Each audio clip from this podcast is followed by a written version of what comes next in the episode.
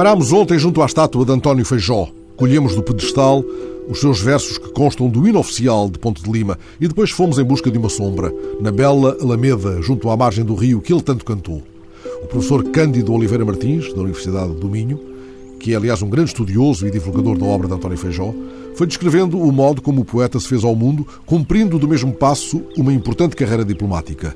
O professor Cândido Oliveira Martins falou-nos dos amigos de Feijó, de Essa a Antero, de Luís Magalhães a Alberto Oliveira, que, no elogio fúnebre do autor da Ilha dos Amores, se referiu a Feijó como aquele que morreu de amor.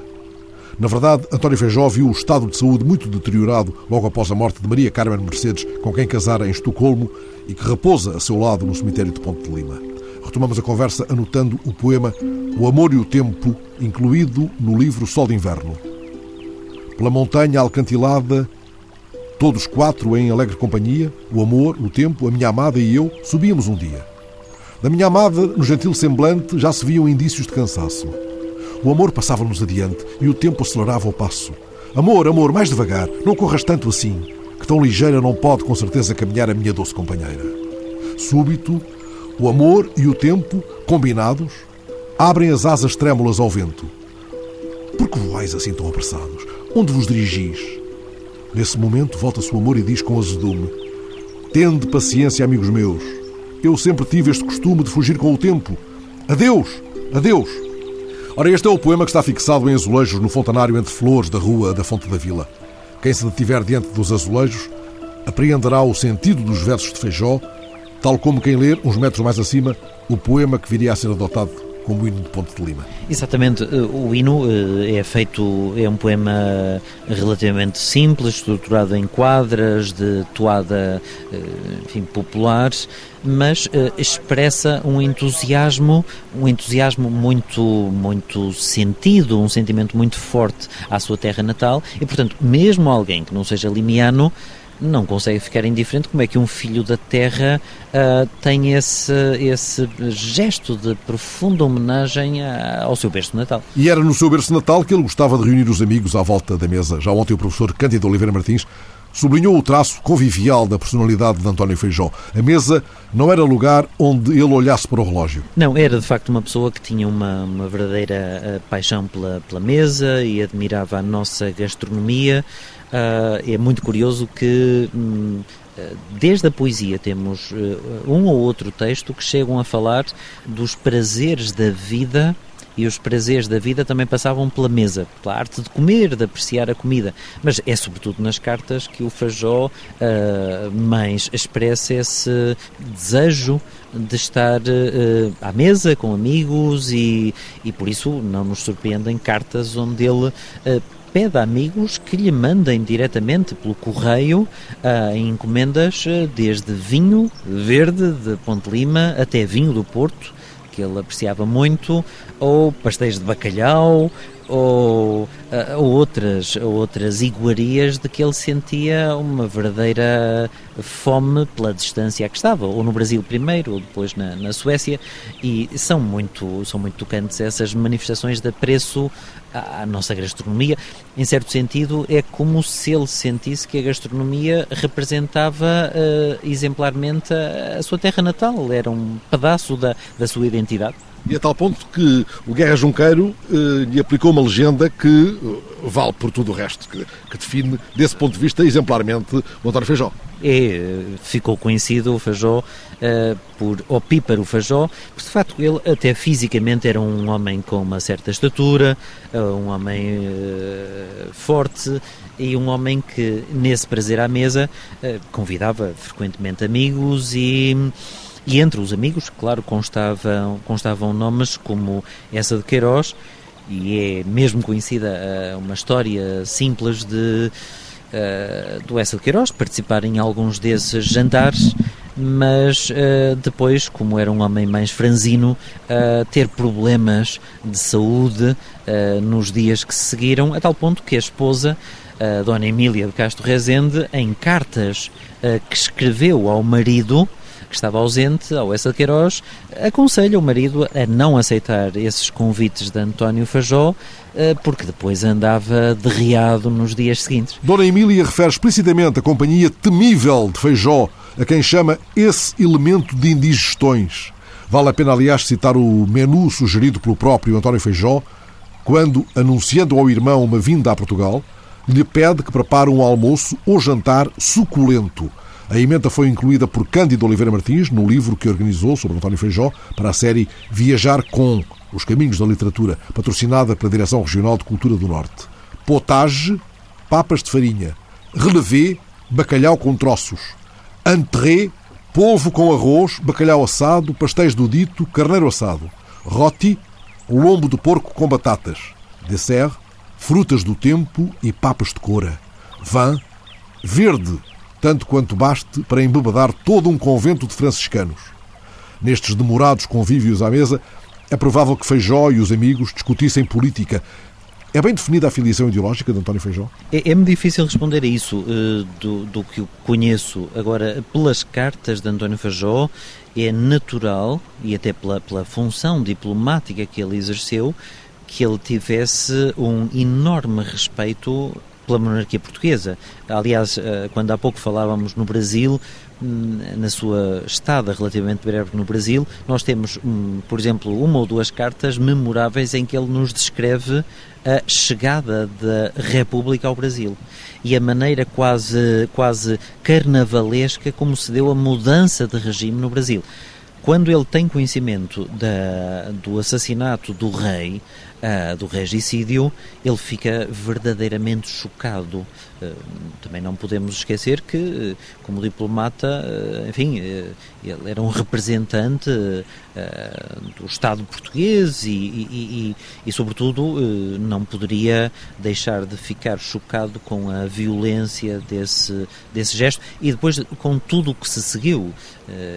entre os amigos de António Fajó constavam vários nomes muito ligados à monarquia, os condes de Arnoso, e algo, algumas destas figuras Uh, sofreram imenso com o final do século XIX e depois a transição do regime. Uh, corresponde àquela época em que, uh, por exemplo, vários intelectuais e vários nomes da nossa vida política, por exemplo, se suicidaram. Uh, e é isso que leva, depois, mais tarde, no início do século, Miguel Unamuno, quando viaja para Portugal, a dizer que somos um país de suicidas. suicidas. O Miguel Unamuno que andou por aqui perto quando vinha ter com o Manuel Laranjeira. Bom, mas uh, é curioso estarmos a ter esta conversa e a falar de, de, do atentado que, que vitima o, o, rei Dom Carlos, aqui numa Alameda, junto ao Rio, que teve o nome do príncipe igualmente abatido nesse dia. Dom Luís Filipe, que veio fazer a inauguração desta, desta avenida no início do século e, portanto, é uma, é uma avenida que também historicamente está ligada à família real, embora eh, atualmente a avenida já não tem esse, esse nome. Imagino que em algum destes bancos terá gasto boas horas a passar os olhos por parte da correspondência do Feijó, ou pelas muitas páginas que ele escreveu e sobre as quais se debruçou, porque a sua relação com o Feijó é uma relação de académico, não é apenas de leitor interessado, é de académico, de investigador. Temos hoje possibilidade de saber um pouco mais dele, também devido ao seu trabalho como, como investigador, às coisas que publicou sobre ele. Quer falar dessa relação? É, eu sou professor de literatura e como professor eu não podia hum, é, deixar de me interessar, ou acho que não deveria deixar de me interessar por autores que eu considero interessantes e que, por coincidência, eh, também uh, partilho com eles a, a mesma terra natal.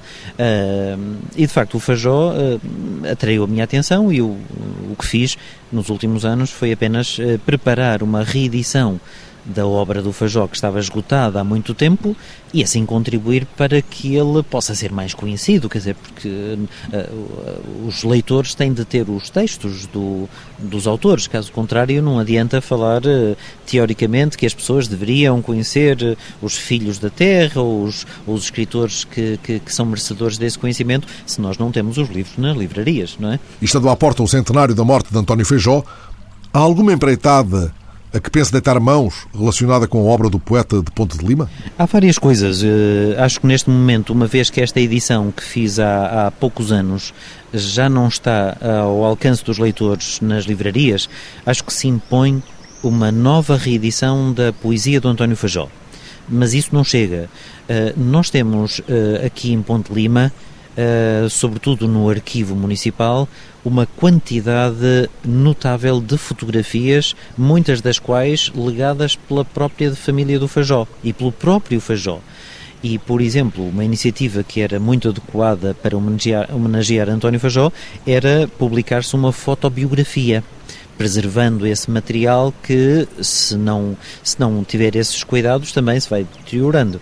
Uh, além disso, acho que o António Fajó, sendo um poeta tão apreciável e um intelectual de, uh, com esta qualidade, também mereceria outro tipo de evocações que podem passar por um colóquio acerca da sua obra, uh, ou outras iniciativas que se julguem oportunas. Uma dessas iniciativas poderia ajudar a desmontar a ideia que alguns possam, porventura, alimentar de um António Feijó vincadamente nostálgico.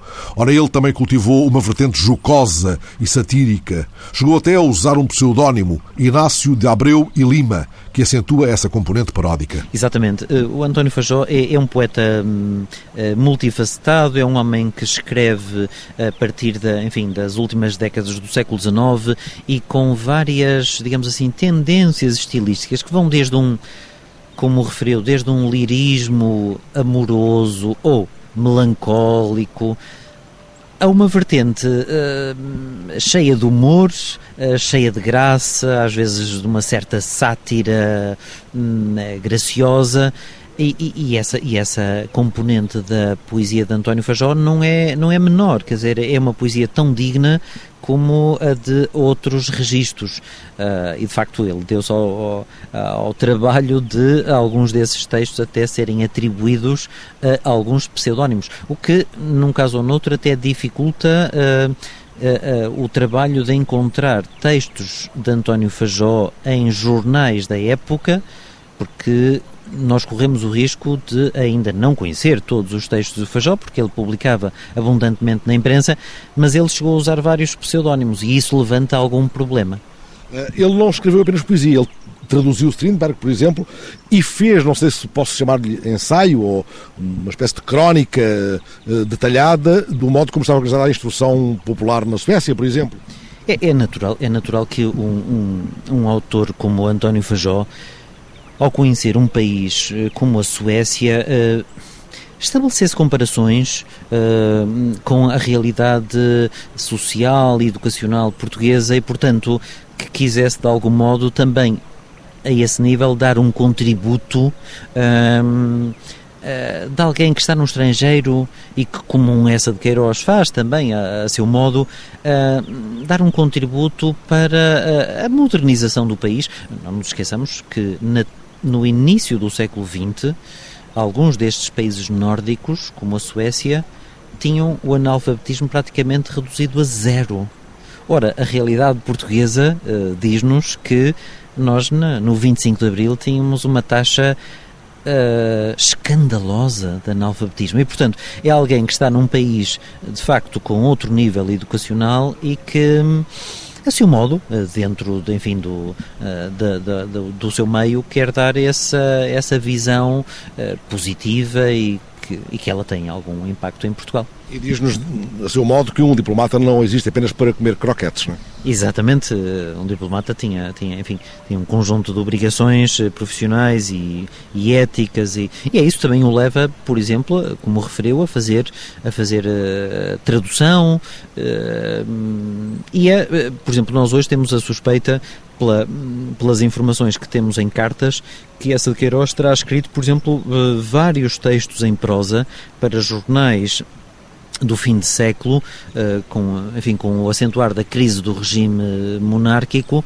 onde exprimia o seu ponto de vista crítico sobre a realidade portuguesa, com esse olhar privilegiado de quem está de fora. Uh, infelizmente não é fácil identificar hoje esses textos, porque estarão assinados também sob pseudónimo, mas mostra, mais uma vez, um, intelectual atento e, e, e, com desejo de contribuir para, para enfim, para, para mudanças da sociedade portuguesa. Um homem de olhar agudo e de mão firme. Um, para fecharmos a conversa, um, creio que assinará por baixo aquela legenda que o António lhe pôs de alguém que tem a mestria de forma verdadeiramente rara. Mesmo que a poesia dele seja tão singela muitas vezes, esse toque de mestria está muito evidente para si? Está, é um, é um poeta muito apreciável, como disse, eh, e, e o aspecto formal da, da, da, escrita de António Fajó é, é, é, é, um, é merecedor de realce e, e não merece ser etiquetado de escritor, como, como se diz na história da literatura, ou como diz certa crítica, de escritor ou de poeta parnasiano. É verdade que os parnasianos, enfim, da segunda metade do século XIX, aprimoravam muito o aspecto formal, eh, às vezes até com um certo excesso, mas no caso de Fajó, enfim, digamos que a sua escrita tem uma, uma mestria que ultrapassa o mero artifício formal. Uh, e há até cartas em que o Fajó nos confessa que a singileza de muita da sua poesia pressupõe um grande trabalho, uma grande dedicação e, portanto, que essa aparente simplicidade é, de algum modo, procurada. Eh, e isso dá muito trabalho. Estou a escutá-lo e a imaginar que este lugar onde conversamos terá sido um dos lugares privilegiados de Feijó nas horas de evasão, nos momentos de contemplação. Como é que ele olharia para este lugar, captando sinais que viessem com o ar de um fim de tarde quente de verão? Mas estou também tentando captar o modo como o professor Cândido Oliveira Martins segue com o olhar o que imaginamos que é captado pelo olhar de Feijó. O que é que nessa observação vai descobrindo de absolutamente inesperado ou singular neste limiano ilustre? Em relação à primeira parte do que questionou, de facto a paisagem aqui do envolvente do Rio Lima eh, era uma paisagem muito querida de António Fajó e dos seus contemporâneos. Eh, nós hoje sabemos, eh, por várias informações, que ele tinha mesmo o hábito de passear junto à margem aqui do Rio Lima e, portanto, isto era um lugar aprazível para como ainda hoje é para, para os limianos. E, portanto, eh, não, não é exagerado dizer que eh, hoje, de algum modo, respira-se Fajó nesta paisagem, como, como de algum modo também se respira outros poetas de séculos anteriores, como um Diogo Bernardes, ou. Enfim, porque foram verdadeiros cantores do Rio Lima, eh, isso é inquestionável. Agora, quanto ao segundo aspecto, a par da, enfim, da qualidade e da diversidade da sua poesia, uma das coisas que mais me fascina uh, nesta personalidade é essa dimensão de uh, convivial deste homem, que numa simplicidade muito grande uh, adorava rir-se, comer, pregar partidas a amigos, por exemplo, há uma, há uma, há uma, pequena história, não sei se ainda é oportuno dizer, mas há uma pequena história em que, num jornal aqui limiano, e sem entrar em detalhes, quando chegou a hora de fechar, havia um, um espaço uh, muito considerável uh, que não tinha sido preenchido e o jornal tinha que ir para a gráfica. E o António Fajol, uh, jovem ainda, já, já formado em Coimbra, não hesitou em criar uma história inventada de algum modo inspirada no mistério da estrada de Sintra, de, escrito por essa e por Ramalho, a que chamou História dos Carecas de Faldejães. Essa história saiu no jornal no dia seguinte e causou um enorme alarido entre a população que levou aquela história a sério.